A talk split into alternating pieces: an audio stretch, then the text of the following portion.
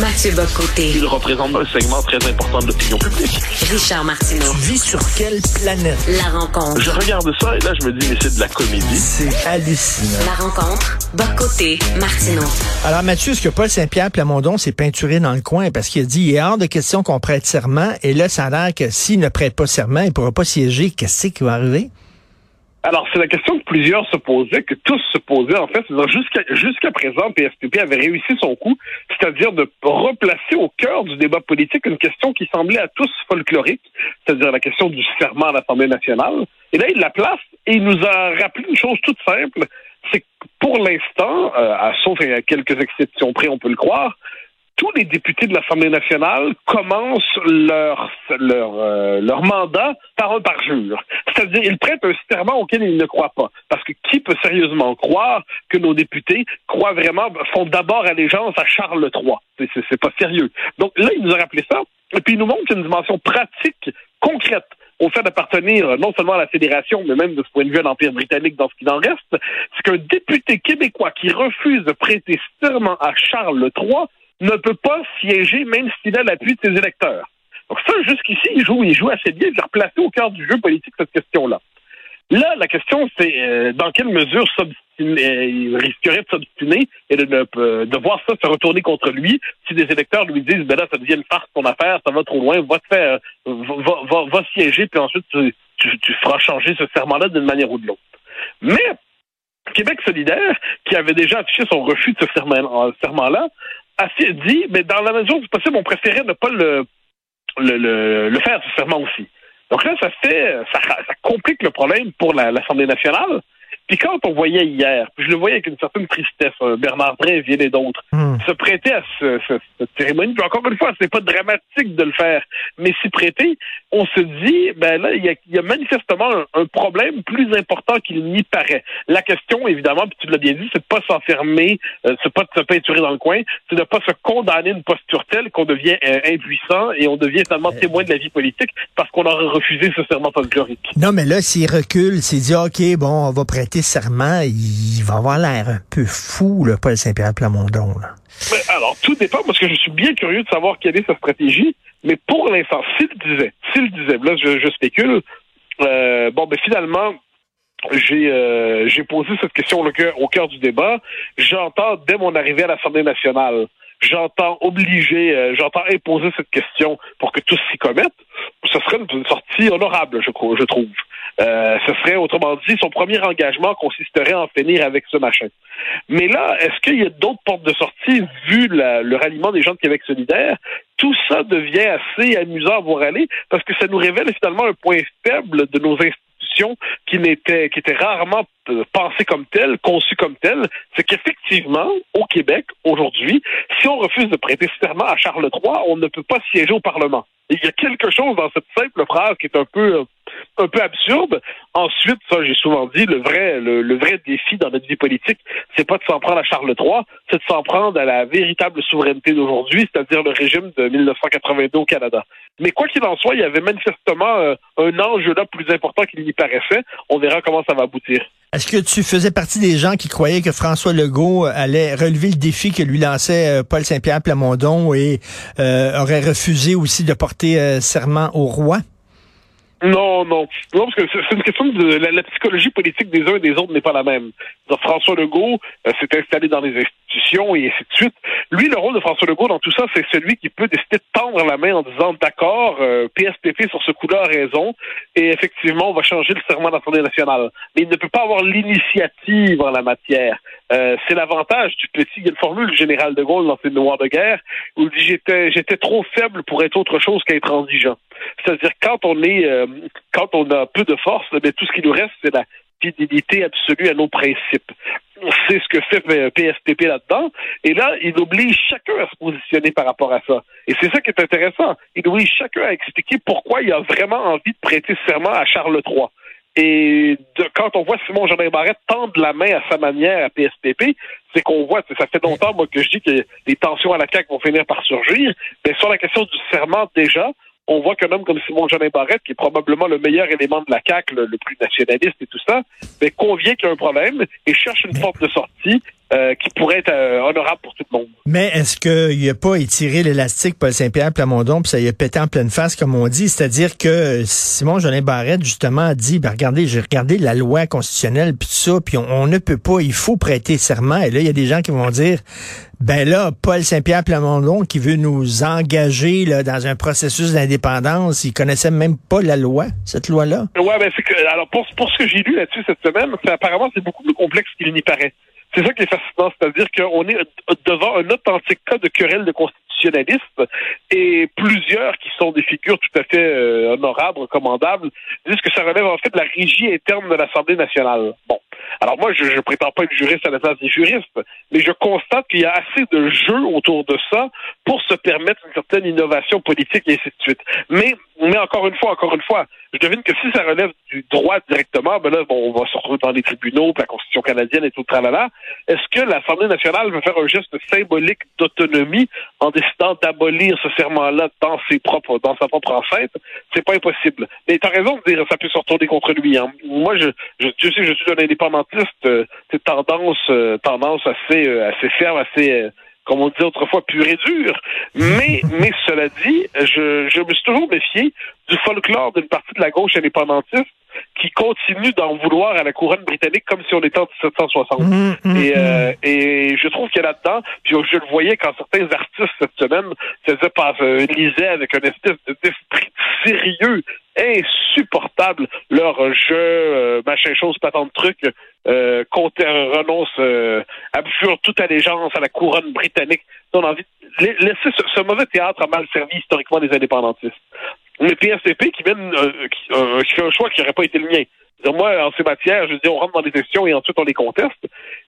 Sa politique va assez loin. Pour l'instant, ça suscite une certaine sympathie. Mais c'est, tout à fait raison de dire, c'est, tendu. Cette sympathie-là peut se retourner en antipathie si on commence à se dire, ben là, qu'il revienne sur Terre, là, il a fait son, il a fait son spectacle, mais là, qu'il revienne sur Terre puis qu'il fasse de, de vraie politique. Mais on n'est pas rendu à ce point-là. Je pense qu'il y a encore du jeu quelques jours pour. Euh, on, est, on est à quelques soit quoi, 72 heures, 96 heures pour voir comment ça va se retourner, mais c'est pas encore tranché. Mais les euh, commentateurs, là, on est passionnés par ça, on en parle beaucoup euh, à la télé, dans la radio, tout ça, dans les journaux. Euh, mais j'avais Éric Duhem avec moi hier, puis qui disait, Monsieur et Madame tout le monde, le, le, le, fait le test de la cafétéria, là, il parle de la récession, il parle du prix des aliments, il parle euh, le, le, le, taux d'intérêt qui va augmenter bientôt. Il parle pas de serment au roi. Qu'est-ce que tu en penses? Oh c'est vrai, il faut, c'est vrai, il faut. C'est-à-dire les gens, les, les, le commun des mortels, et c'est notre cas aussi, se passionne pour la vie ordinaire, la vie quotidienne. C'est-à-dire qu'est-ce qu'on mange à soir, et puis est-ce qu'on a de quoi payer des vacances euh, à famille, puis est-ce qu'on a de quoi habiller le petit. Bon, tout, tout ça, évidemment que c'est là. Ensuite, le commun des mortels s'intéresse aussi à sa manière à la chose publique. Donc, c'est sûr qu'il ne pense pas 24 heures sur 24 au rapport de dépendance institutionnelle et constitutionnelle du Québec à couronne britannique. Mais quand on lui dit, parce que le commun des mortels, c'est pas un imbécile, on dit, tu sais que le député pour qui tu as voté, là, ben, il pourra pas siéger s'il ferait pas un serment à Charles III. J'imagine, le roi d'Angleterre, j'imagine la réaction du commun des mortels qui dit, fais là, euh, arrête-moi ça, toi. Là, tu dis, non, non, c'est vrai. Puis là, il va, ça, il va dire, ça n'a pas de bon sens. Ce que nous disait d'ailleurs le sondage qui est paru dans, le journal. Donc, il, existe une telle chose, le sens commun. Et le sens commun nous dit, cette question-là n'est pas euh, fondamentale au sens où elle est périphérique au débat public, mais le sens commun dit c'est quand même absurde que tu ne puisses pas siéger si tu t'agenouilles pas devant Charles III. Donc, dans cette espèce d'entre-deux se joue la marge de manœuvre de Paul Saint-Pierre Plamondon. Écoute, moi, je suis tanné du Québec qui se contente de victoires symboliques. Parce que si effectivement les souverainistes, bon, ils ne portent pas serment au roi, hein, hein, hein, on l'a eu, mais tu sais, on peut-tu avoir des vraies victoires? C'est un ah, symbole, ça. Ça donne rien, ça. Ah, mais ça, ça je suis d'accord avec toi. Les souverainistes, c'est des spécialistes. En fait, les, les, les Québécois, c'est des spécialistes des victoires symboliques et des victoires compensatoires. Et ça, ça fait que la question du vrai rapport de pouvoir nous échappe toujours. Et ça, moi, il y a quelque chose qui m'énerve là-dedans.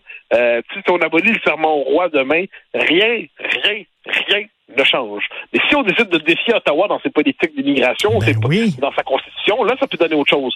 Donc moi, j'aime pas la le, le, le, réflexe folklorique de certains souverainistes m'a toujours énervé. Dans, la grande famille nationale, ces gens-là m'énervaient un peu. Bon, là, le chef du Parti québécois a décidé de poser cette question. Il la pose, ça cause suffisamment de problèmes à l'institution pour qu'elle nous révèle qu'effectivement, il y a ce résidu archaïque britannique qui va se fermeture encore. Bon, bon, on verra jusqu'où ça va, mais je suis d'accord avec toi pour dire que il serait bien que les indépendantistes se, se concentrent sur le- l'essentiel et que c'est mille Ben fois oui. plus, euh, je dirais, audacieux aujourd'hui défier les seuils d'immigration qui nous ont imposés que de défier la couronne britannique. Mais c'est pas le même type de défi. Écoute, je fais, je fais un parallèle. Mon fils de 14 ans nous a annoncé hier à ma blonde et moi, Sophie et moi, il, va se faire teindre les cheveux bleus, OK? Bon. Et c'est son trip, c'est une façon de s'affranchir de nous. Il sait que ça va nous gosser qu'il y a des cheveux bleus, mais il sait en même temps qu'on il interdira pas de se faire les cheveux bleus. Je, Bon. je- je l'ai vu que- avec les cheveux verts, c'est normal, il fait toute la palette des couleurs. il va, il va avoir, il va avoir les cheveux bleus. Tiens, couleur de cube, couleur du, PQ. Mais tu sais, c'est une façon de s'affranchir pour lui il y a 14 ans. Mais tu sais, c'est un peu ça. On dirait que les indépendantistes disent, hey, euh, on va se teindre les cheveux bleus. Wouh! Oui, oui, il y, a- ça. C'est-à-dire, c'est comme si, on, pour le dire en bon québécois, c'est comme ça, on a fait un fuck you au roi. Ou tu sais, on y a fait un wet, willy. Bon, mais, mais il n'en demeure pas moins que ça change rien. Ça, ça change pas le goût du beurre de pinot. Donc là, on revient à la question centrale, fondamentale, c'est la question politique, politique, politique. Mais euh, donc la, la question du régime. Mais puis, puis comme je dis, moi personnellement, si euh, Dieu me garde des chefs de quoi que ce soit, mais si j'étais dans la position de PSDP, je pense pas que j'aurais joué. C'est- pour moi un film qui est un peu désuet, celui-là. Euh, on, on peut décider aussi de tourner en ridicule ce serment en l'ignorant. Euh, en disant, bon, ben, regarde, on le prononce, mais on sait très bien qu'on n'y croit pas, mais c'est la, la- la, la- la part de folie auquel nous condamne le Canada. Cela dit, cela dit, puisqu'il a décidé de s'y engager, et puisque pour l'instant, il est dans un bras de fer qui n'est pas euh, qui n'est pas terminé, ben, je, je lui souhaite franchement de réussir. Mais Mm. effectivement, je ne voudrais pas confondre cela avec une vraie bataille. Les vraies batailles sont devant nous et ça. elles ne sont pas dans la définition C'est du quoi, c'est quoi? Il ne faut pas prendre la proie pour l'ombre, exactement. Euh, que se passe-t-il en France? Grève générale. Qu'est-ce qui arrive, là? Alors, la grève générale, n'y est- on n'y est pas. Enfin, c'est encore pire, en fait.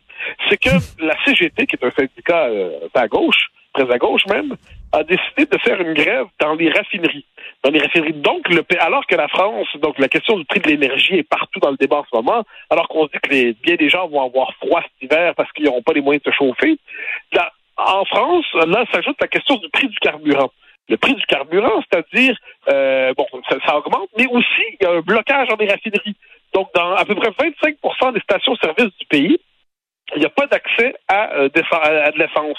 Donc, dans les régions parisiennes, aussi dans les Hauts-de-France, tu as quelquefois des files de 2-3 heures devant des stations essence pour avoir accès à un peu d'essence si tu es chanceux. Tu peux faire aussi 15 stations dans ta journée dans l'espoir d'avoir accès à une station. C'est pas certain que ça va fonctionner. Donc, le pays est un peu paralysé en certains endroits. Mais là, ce qu'on apprend, c'est combien sont les grévistes qui tiennent en otage le pays? Ils sont 90.